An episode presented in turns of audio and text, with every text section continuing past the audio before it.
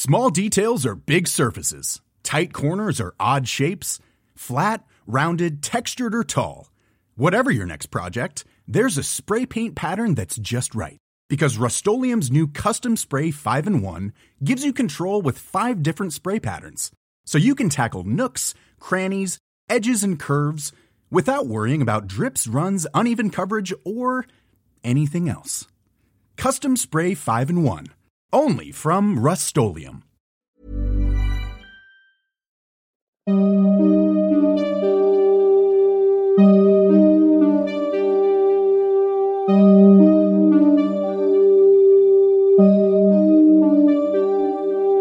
Durante los siguientes minutos escucharás historias que podrían quitarte el sueño. Cosas que pasan con mayor frecuencia de lo que podrías imaginar. Anécdotas vividas por personas reales, como tú, como yo. ¿Estás listo para escucharlas? Así que ponte cómodo y apaga la luz, porque yo soy Emanuel Morales. Y yo Kevin García. Y estas son las historias del mundo creepy.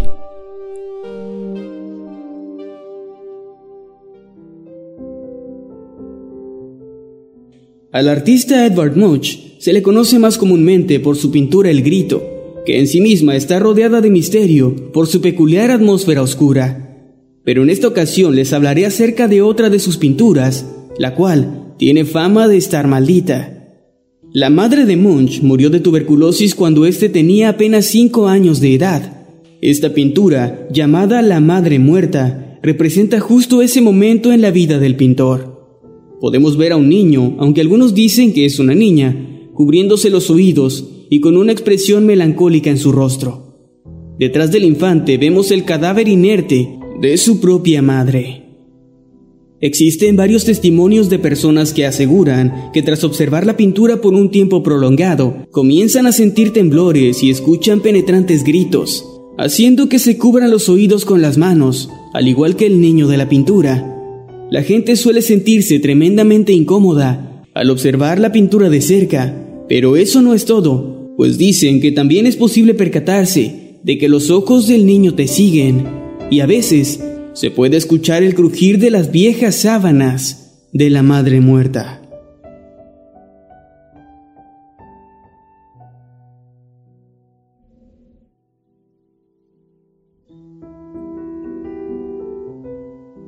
En 1845, John Franklin, junto a otros 128 hombres, se dispuso a realizar una expedición al norte de Canadá para recorrer una zona del Ártico que aún no había sido explorada. Ni Franklin ni sus hombres imaginaron que se estaban dirigiendo a la que se convertiría en su congelada tumba. Los cuerpos de algunos miembros de la tripulación fueron encontrados hasta varios años después, así como algunos de sus objetos de trabajo y pertenencias. Los hombres habían muerto por diversas causas, como hipotermia, envenenamiento por plomo e inanición.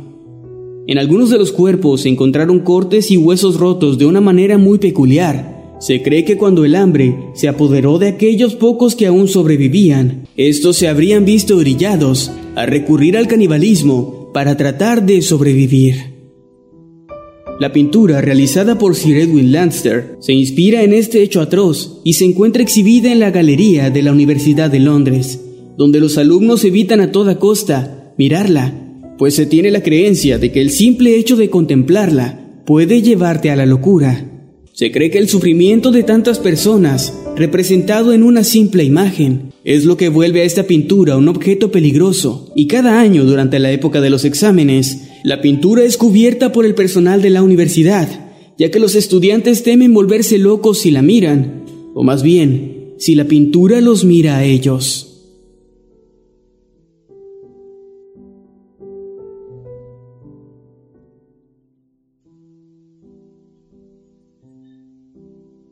Todo comenzó en la década de 1990, cuando una pintora, quien solo se identifica como Laura P., visitó una galería fotográfica, donde una imagen llamó tremendamente su atención. Se trataba de una vieja diligencia con un vagón oxidado detrás, pero había algo más. La figura de un hombre translúcido sin cabeza estaba colgada o flotando junto a la diligencia. El fotógrafo le explicó a Laura que esa fotografía era muy extraña, ya que cuando él la había tomado, esa figura no se encontraba ahí. Laura sintió tanta atracción por la fotografía que la adquirió y se dispuso a pintarla. Mientras pintaba la imagen, ella informó haberse sentido incómoda y con un miedo irracional, al punto de querer dejarla incompleta. Sin embargo, logró terminarla y la colgó en un negocio local, lugar donde la pintura solamente duró tres días, pues los trabajadores le pidieron que la retirara, afirmando que la pintura se había movido por sí misma. Además, les causaba incomodidad y habían escuchado ruidos muy extraños provenientes de ella durante la noche. La pintora entonces decidió colgar el cuadro en su propia casa, después de lo cual tanto ella como su pareja comenzaron a experimentar acontecimientos paranormales, como voces, gritos, sombras, así como otras situaciones inexplicables. Pero la gota que derramó el vaso fue cuando comenzaron a ver durante las noches la aparición de un hombre sin cabeza, rondando por toda su casa. Laura entonces se arrepintió de haberla pintado y decidió destruir la pintura, aunque no se sabe si al final logró deshacerse del hombre sin cabeza.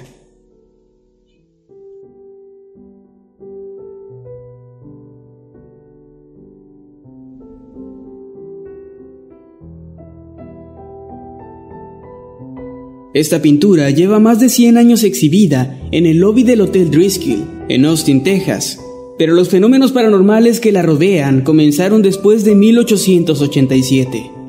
Se trata de una réplica de la pintura Cartas de Amor de Charles Trevor Garland. En este caso, ni el pintor ni la pintura original tienen nada que ver con la supuesta maldición de la misma. Como dije, se trata de la réplica de una pintura. Pero entonces, ¿Qué es lo que provoca los extraños fenómenos detrás de este objeto?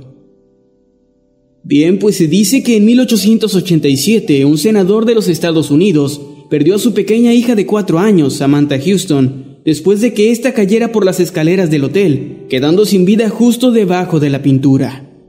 La gente cree que el fantasma de esta niña es el que ronda por los pasillos del hotel jugando con una pelota durante las noches, son muchos los testigos que han afirmado ver el cuadro vacío en la oscuridad, como si la niña hubiera escapado de la pintura.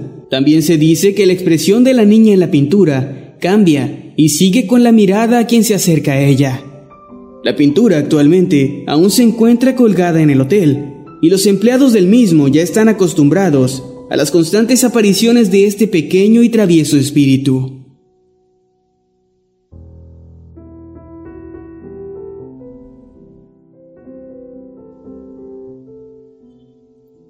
Svetlana Telets es la artista detrás de esta pintura. Ella reveló haber tenido una sensación extraña que se apoderó de ella mientras pintaba a esta mujer. Svetlana realizó la pintura en tan solo cinco horas y declaró que era como si una mano externa estuviese guiándola cuando la pintaba. Después de la finalización de la obra, esta fue adquirida por una pareja, pero la devolvieron casi de inmediato después de haber experimentado insomnio miedo inexplicable y tristeza sin razón alguna. Incluso reportaron haber tenido una sensación de ser observados mientras se encontraban en la misma habitación que la pintura. Después de todo esto, Svetlana aún no ha logrado vender la obra, pues todo aquel que se ha animado a comprarla la ha devuelto al poco tiempo, quejándose exactamente de los mismos acontecimientos.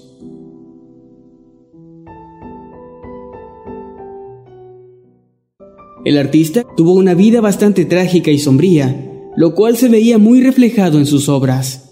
Tal vez una de las mayores tragedias de su vida vino en 1998, cuando perdió a su esposa a causa del cáncer, y tan solo un año después, su hijo decidió quitarse la vida.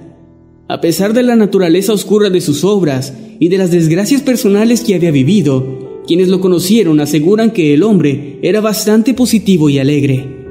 Lamentablemente, en el año 2005, fue brutalmente asesinado en su departamento por el hijo del conserje de su edificio, simplemente por negarse a hacerle un préstamo de unos 100 dólares. Se cree que las obras de este artista están malditas y que esta maldición es la responsable de su trágica vida. Algo interesante sobre sus pinturas es que representan pesadillas, miedos y horrores desconocidos. Además, ninguna tiene título. De esta manera, cada quien puede darle su propia interpretación. Es por eso que en este puesto extra en la lista no se encuentra solo una, sino todas las obras de este fascinante artista.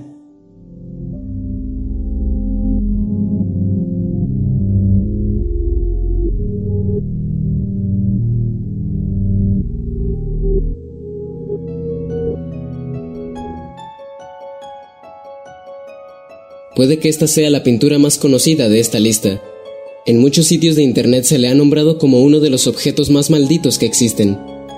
Bill Stone es el responsable de esta obra realizada en los años 70 y según sus propias palabras, se inspiró en una fotografía de él mismo la cual le fue tomada en su infancia y le añadió una atmósfera tétrica, la cual es bastante evidente. Mientras más tiempo se mira a la pintura, más detalles espeluznantes pueden ser encontrados en ella.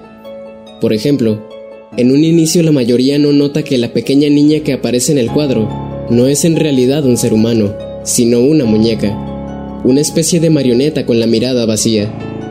Tampoco es tan fácil para algunos notar que justo tras esa ventana que parece llevar a un sitio de completa oscuridad, flotan unas manos incorpóreas con intenciones desconocidas. En cuestión de un par de años, los primeros tres propietarios de la pintura murieron en circunstancias misteriosas. Una pareja adquirió la pintura después de estos hechos, y no tardaron mucho en reportar cosas inexplicables. Dijeron que las figuras de la pintura se movían por la noche, y que a veces desaparecían del lienzo. Las personas en general mostraban incomodidad, y a veces incluso malestar físico, al estar frente a la pintura. La pareja se deshizo de la pintura y durante los siguientes 26 años, esta permaneció en la parte posterior de una cervecería de California, convertida en espacio de arte. En el año 2000, los dueños de la cervecería publicaron la pintura en eBay para deshacerse de ella, pues según decía, su pequeña hija de cuatro años de edad decía que los niños de la pintura peleaban entre sí y que en una ocasión llegaron a entrar a su habitación durante la noche. Desde entonces la pintura ha tomado una oscura fama a nivel mundial, y actualmente es posible encontrar miles de artículos y análisis en línea de personas que tratan de descifrar el origen de su supuesta maldición.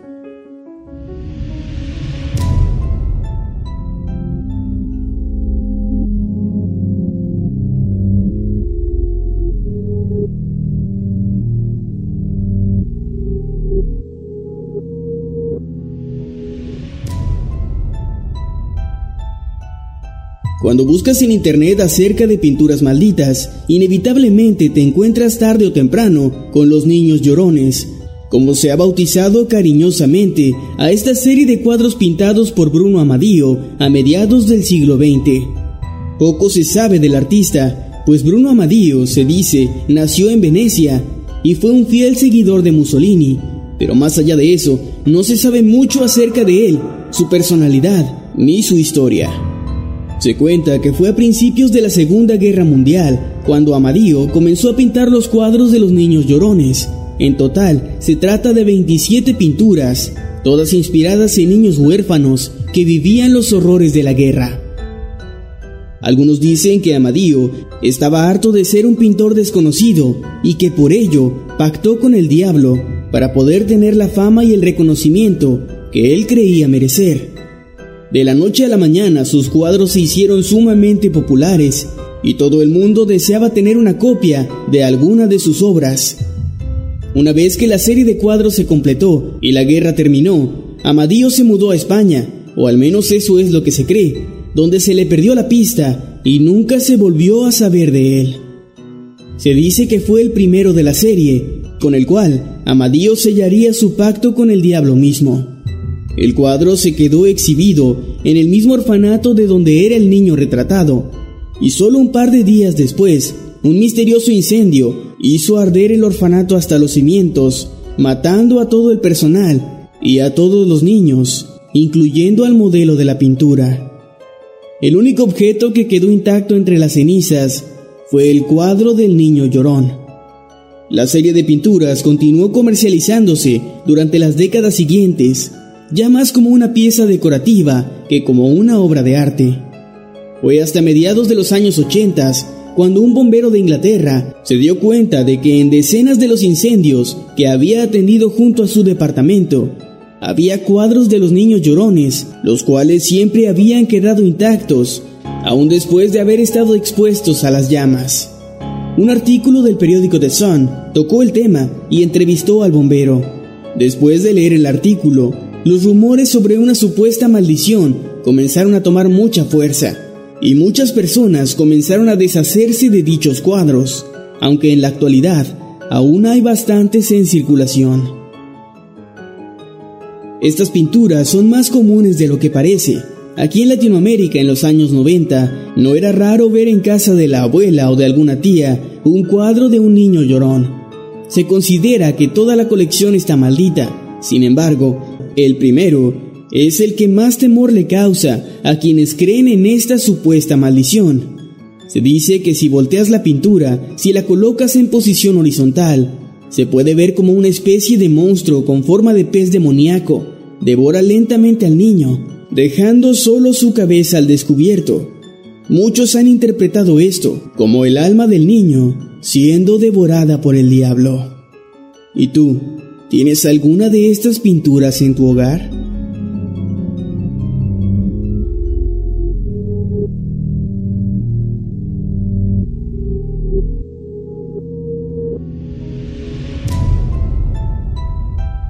La historia de esta pintura inició en Corea, aunque se dice que el cuadro originalmente proviene de Japón. Se dice que se trata del autorretrato que una hermosa chica realizó y publicó justo antes de quitarse la vida. Si se observa con detenimiento, es posible detectar una gran dosis de odio y tristeza en los ojos de la chica, sentimientos que ella estaría experimentando al momento de realizar la pintura.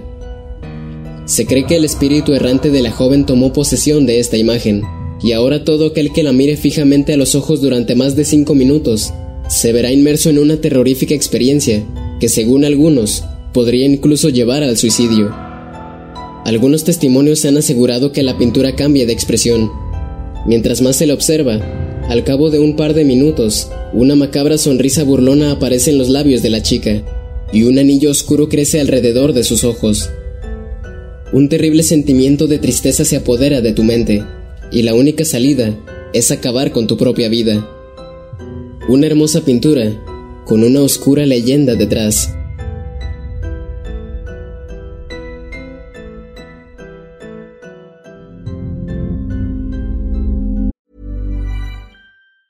If you thought the only way to get a more defined jawline with natural looking results was through surgery, think again. Juvederm Volux XC is a non surgical injectable gel filler that improves moderate to severe loss of jawline definition and can help you achieve natural looking results with little downtime. Even better, this improved definition lasts up to one year with optimal treatment. No maintenance required. Improve jawline definition for a smooth, sculpted look with Juvederm Volux XC. For important safety information and to find a licensed specialist, visit juvederm.com. That's J U V E D E R M.com. Not for people with severe allergic reactions, allergies to lidocaine, or the proteins used in Juvederm. Common side effects include injection site redness, swelling, pain, tenderness, firmness, lumps, bumps, bruising, discoloration, or itching. There's a risk of unintentional injection into a blood vessel, which can cause vision abnormalities, blindness, stroke, temporary scabs, or scarring. Talk to a licensed specialist to find out if it's right for you.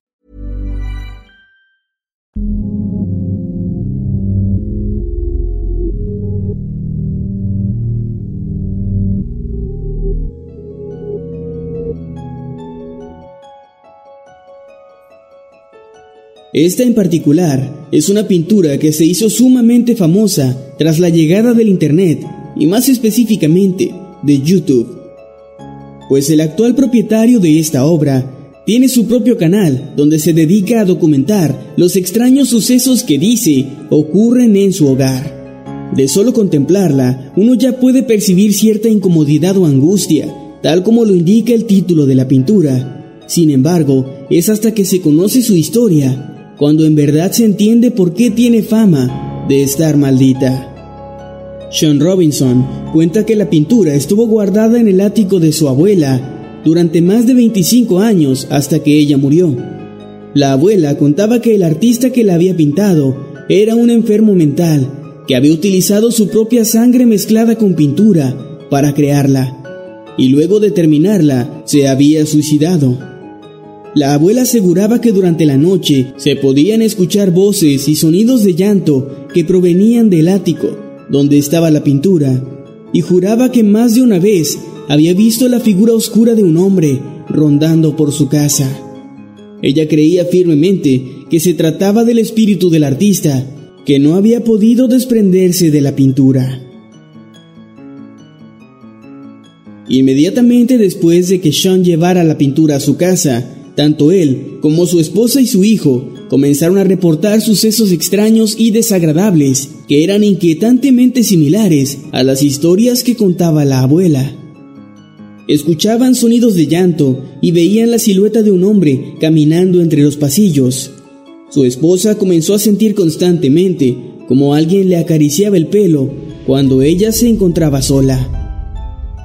Sean decidió colocar una cámara frente al cuadro después de que su hijo cayera accidentalmente por la escalera. El niño dijo haber sentido como alguien lo había empujado.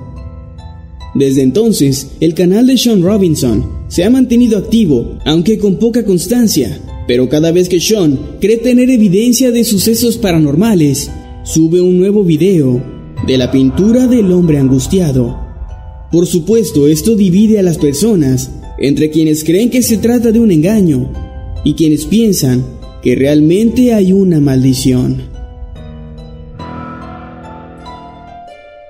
En Puebla visitamos un tianguis de artículos usados, donde mi hermana encontró un cuadro que representaba a un hombre con indicios de riqueza en su vestimenta y adornos de oro antiguos.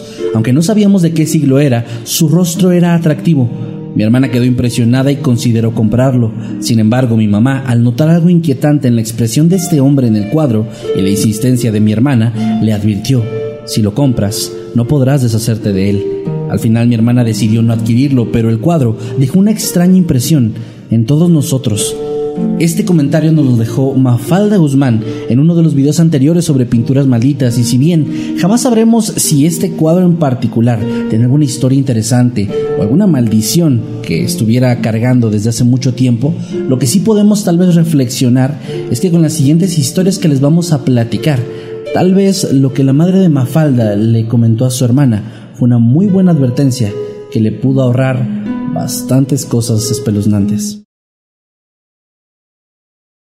Creada por Diego Velázquez, considerado el mejor pintor español del siglo de oro, esta obra mantiene su toque característico al retratar a personajes mitológicos sin endiosarlos, mostrándolos como simples mortales. Sin embargo, en el caso particular de este cuadro, hay varios misterios que lo envuelven, así como una supuesta maldición que afecta directamente a sus dueños. Para empezar, nadie sabe en quién se inspiró o quién fue la modelo para la pintura, aunque algunos aseguran que se basó en la escultura de El Hermafrodita Durmiente. Otros creen que fue en algunas pinturas anteriores y algunos más dicen que la modelo fue su amante, con quien procreó un hijo, aunque nadie sabe exactamente la verdad de esto. Además, tampoco se tiene el conocimiento de cuándo o por encargo de quién se hizo la obra, aunque hay estimaciones de que fue entre 1647 y 1651, nadie sabe ese dato con certeza. Pero los misterios alrededor de esta peculiar pintura no lo son todo, pues también la envuelve una supuesta y aterradora maldición, en la que todas y cada una de las personas que la poseyeron sufrieron destinos fatales a causa de extrañas e inesperadas enfermedades o también de crímenes muy crueles que les arrebataron la vida. Por esto, la obra nunca se ha quedado por mucho tiempo en el mismo museo o en la misma colección, pues a pesar del paso de bastantes años, los amantes del arte siguen teniendo temor de ser víctimas de la maldición que ésta conlleva. Por si esto fuera poco, se dice que hace mucho tiempo la pintura fue atacada por un sujeto que, presa del miedo de que la leyenda fuera cierta y cayera sobre él, trató de destruirla de una vez por todas. Sin embargo, los navajazos que el hombre le propinó no sirvieron de nada, pues esta quedó intacta. Actualmente, la pintura se encuentra en la National Gallery de Londres, probablemente esperando a su próxima víctima.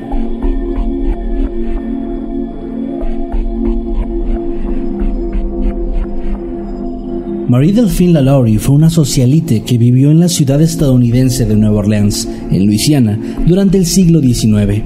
Esta mujer fue famosa por dos cosas. En primer lugar, por las exóticas y prominentes fiestas que ofrecía en su lujosa mansión ubicada en el 1140 de Royal Street. Y en segundo lugar, por las historias de terror que se contaban sobre ella y su trato hacia los esclavos afroamericanos que tenía en su casa, las cuales se habían mantenido como dichos o leyendas hasta el día 10 de abril de 1834. Ese día se produjo un voraz incendio que rápidamente puso en peligro a los habitantes de la casa. Sin embargo, los vecinos y quienes transitaban por la calle no tardaron en auxiliarlos, poniendo a salvo a cada miembro de la familia. Pero cuando pidieron la llave de la habitación de los esclavos, Madame Lalaurie se opuso tajantemente y no la entregó, por lo que los vecinos derribaron la puerta, descubriendo así una escena horripilante. En el lugar había siete personas, todas afroamericanas, mutiladas y colgadas del cuello, dos de ellas sin vida. Además, en la cocina encontraron a una anciana encadenada por el tobillo al horno, quien declaró haber iniciado el fuego con la intención de quitarse la vida, pues no quería ser encerrada en una especie de cuarto de castigo que había en la planta alta, ya que quien entraba ahí nunca regresaba. Cuando la multitud vio las atrocidades hechas por los Lalaurie, comenzaron a hacer destrozos en el lugar y a tratar de linchar a la familia. Sin embargo, estos escaparon supuestamente hacia París. Muchos años después de estos aterradores sucesos, durante la década de 1970, la mansión fue reconstruida y convertida en un edificio de apartamentos, donde uno de los dueños contrató a un artista local llamado Ricardo Pustiano para que hiciera un retrato de Madame Lalaurie. El hombre la hizo y rápidamente esta obra comenzó a ser el centro de una serie de sucesos paranormales bastante extraños. Hubo informes de personas que aseguraban ver cómo la pintura se movía por sí sola en la pared o que se sacudía con mucha violencia. También hubo quien aseguró que desde ella se podían percibir voces débiles que a veces emanaba un fuerte olor a humo, además de provocar una enorme sensación de nerviosismo en todo aquel que se atreviera a observarla. Evidentemente todo esto fue atribuido al espíritu de la malvada Delfina Laurie, que había vuelto para atormentar a las personas, tal y como gustaba de hacerlo en vida. Curiosamente, el autor del cuadro desarrolló una extraña obsesión por la imagen de la Lori y realizó más retratos de ella, aunque de ninguno de esos se reportó ningún tipo de actividad extraña. Actualmente el cuadro se encuentra en una colección privada, cuyo dueño se ha negado a dar información respecto a su ubicación exacta o a los eventos paranormales o inexplicables que aparentemente han estado ligados a la misma desde su creación.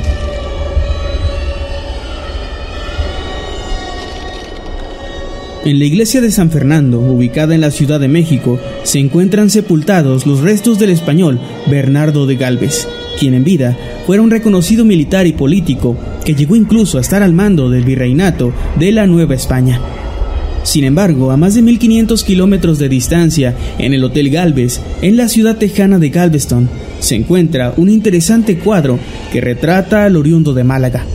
Alrededor de este cuadro se ha gestado una leyenda bastante curiosa.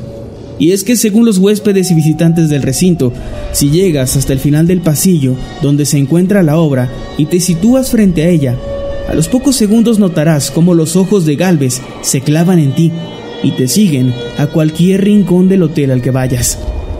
Además, quienes se acercan mucho a la pintura aseguran percibir un frío congelante y tener una sensación de incomodidad bastante marcada. Pero por muy extrañas que resulten estas manifestaciones, no son ni de cerca la parte más interesante y peculiar de esta leyenda. Pues se dice que si te dispones a tomarle una fotografía a la obra, antes tendrás que pedirle permiso al espíritu de Bernardo, pues de no hacerlo te toparás con un cuadro vacío en la fotografía que hayas tomado. De hecho, se cuenta que hace tiempo un grupo de investigadores paranormales quisieron desacreditar esta historia, por lo que tomaron una fotografía al cuadro sin solicitar aprobación, lo que hizo que en la cámara apareciera un cuerpo esquelético donde debía estar el militar. Sea como sea, a lo largo del año, una gran cantidad de turistas se acercan al hotel y en especial al retrato de Galvez con la esperanza de sentir algo extraño o bien de captar alguna evidencia paranormal al tomarle una fotografía sin permiso.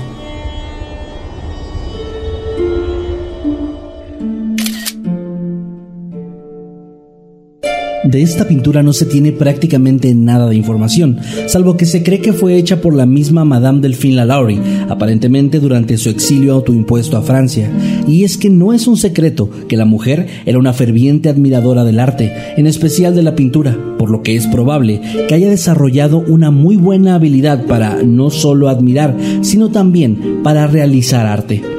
Sin embargo, el oscuro y aterrador pasado de la mujer extendió sus manos hasta su obra, provocando manifestaciones bastante perturbadoras.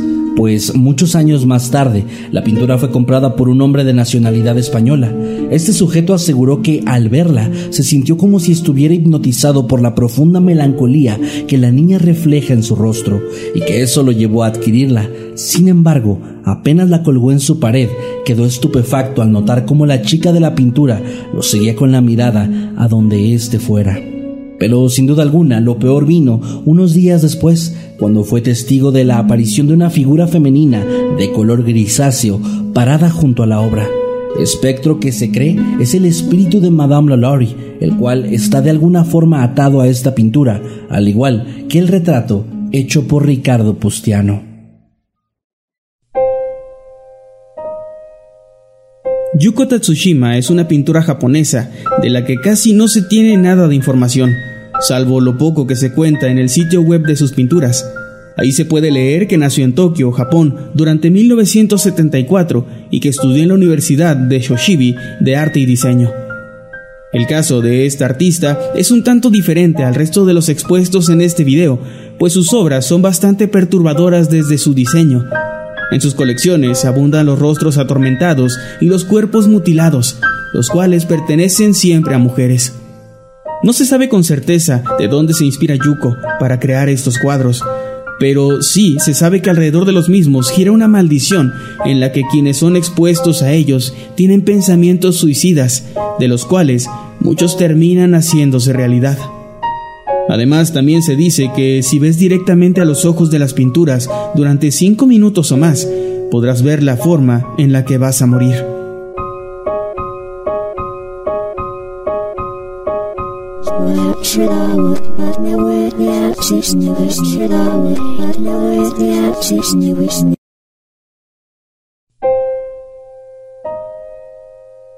Esto ha hecho que una cantidad enorme de personas pierdan la cordura después de ver estas obras y ser testigos del presagio de su propio fallecimiento.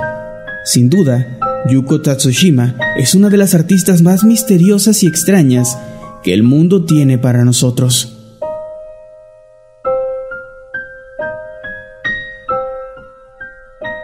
Fíjate que revisando para ver pilones y otras cosas, estuve checando los comentarios de videos pasados de este tema, los de pinturas malditas, más conocidas y menos conocidas. Y justo me topé con un, fenómeno muy curioso y es que una de las pinturas que contaste en esos videos, la del niño llorón, es una pintura que mucha gente ha visto en Latinoamérica o las tienen familiares de ellos, etcétera. Se pusieron muy de moda, de hecho. Exactamente, que mucha gente nos estaba comentando por allá que no tenían ni idea de que este, este recuadro, esta pintura tuviera una historia tan espeluznante detrás. Eso me genera la duda y un poco la emoción de saber si hay alguna de las pinturas de este video, no necesariamente que las hayan visto mucho, pero que ya haya visto la gente que ahorita eh, nos vio y escuchó las historias y que apenas conociera la maldición detrás o la historia que se cuenta, ¿no? Está, está increíble. De hecho, en mi casa había una pintura o un dibujo, no sé, de un niño llorando, pero no estoy seguro si era parte de esta colección o no. Mm, era así un niño que estaba con la cara medio semipintada como de payaso, pero como mal. Ah, creo que sí estaba, estaba así con lágrimas. Todavía tenían hace no mucho, ¿no? Creo que sí, me, parece igual y mi mamá todavía, todavía la tiene por ahí. Mm. Nunca me causó miedo ni nada, pero cuando vi todo lo, del, todo lo de los niños llorones, sí pensé que, no sé, dije, a lo mejor es como parte de la misma colección. y con esto pasamos al pilón, en esta ocasión por parte de Carolina Zavala 6267, que lo deja en el video anterior de Pinturas Malditas y nos dice... Nosotros tuvimos en la casa uno de esos cuadros de los niños llorones. Entre paréntesis, réplica por supuesto, o al menos eso espero. Cuando yo era pequeña, sinceramente no sabía nada de la historia de estos cuadros. De hecho, nadie en mi familia lo sabía. Pero yo en particular le tenía un miedo irracional a tal punto de convencer a mi mamá de taparlo con algo. Recuerdo que armé un rompecabezas del mismo tamaño y con el pretexto de conservarlo armado, le pegué con, lo pegué con cinta adhesiva sobre el retrato del niño. El miedo nunca se fue, pero al menos ya no me sentía observada por el cuadro. Tiempo después descubrí que esta incomodidad la sentían varios miembros de mi familia, así que fue mi tía quien nos hizo deshacernos del cuadro, argumentando que era una tremenda crueldad hacer llorar a un niño pequeño solo para pintarlo, con lo cual estuvimos de acuerdo todos y lo botamos a la basura. Bastante tiempo después supimos de la historia tan triste de los niños llorones de los cuadros y a eso le atribuimos la incomodidad que todos sentimos en torno al cuadro. Qué increíble porque es casi como si la historia bastante triste de estos cuadros eh, se hubiera logrado traspasar con la imagen, o sea, vaya, que, que te pueda al fin de cuentas el arte hace mucho eso, ¿verdad? Que te pueda hacer llegar emociones que trata de transmitir ese niño con su, con su llanto, no un llanto cualquiera. Y es que además, bueno, el arte lo transmite y la imagen en sí de un niño llorando es fuerte, o sea, es algo que ya de por sí te transmite pues tristeza. Y esto junto con la historia y la manera en la que está ejecutado el cuadro, porque también son cuadros muy o sea, la manera en la que están pintados, como que están muy cargados de emociones. Sí, sí, sí. Así que sí, es muy, muy fuerte. Y pues gracias, Carolina Zavala, por compartirnos esta historia en la que realmente no pasa algo paranormal, pero es como muy interesante conocer esto y saber que a mucha gente le causan incomodidad, aún sin saber, desconociendo la historia detrás.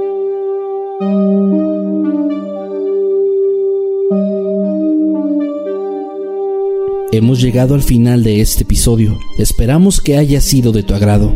Recuerda que puedes escucharnos cada lunes y que puedes seguirnos a través de todas nuestras redes sociales como arroba emanuel-night y arroba Kevin Masketman. Buenas noches y dulces sueños.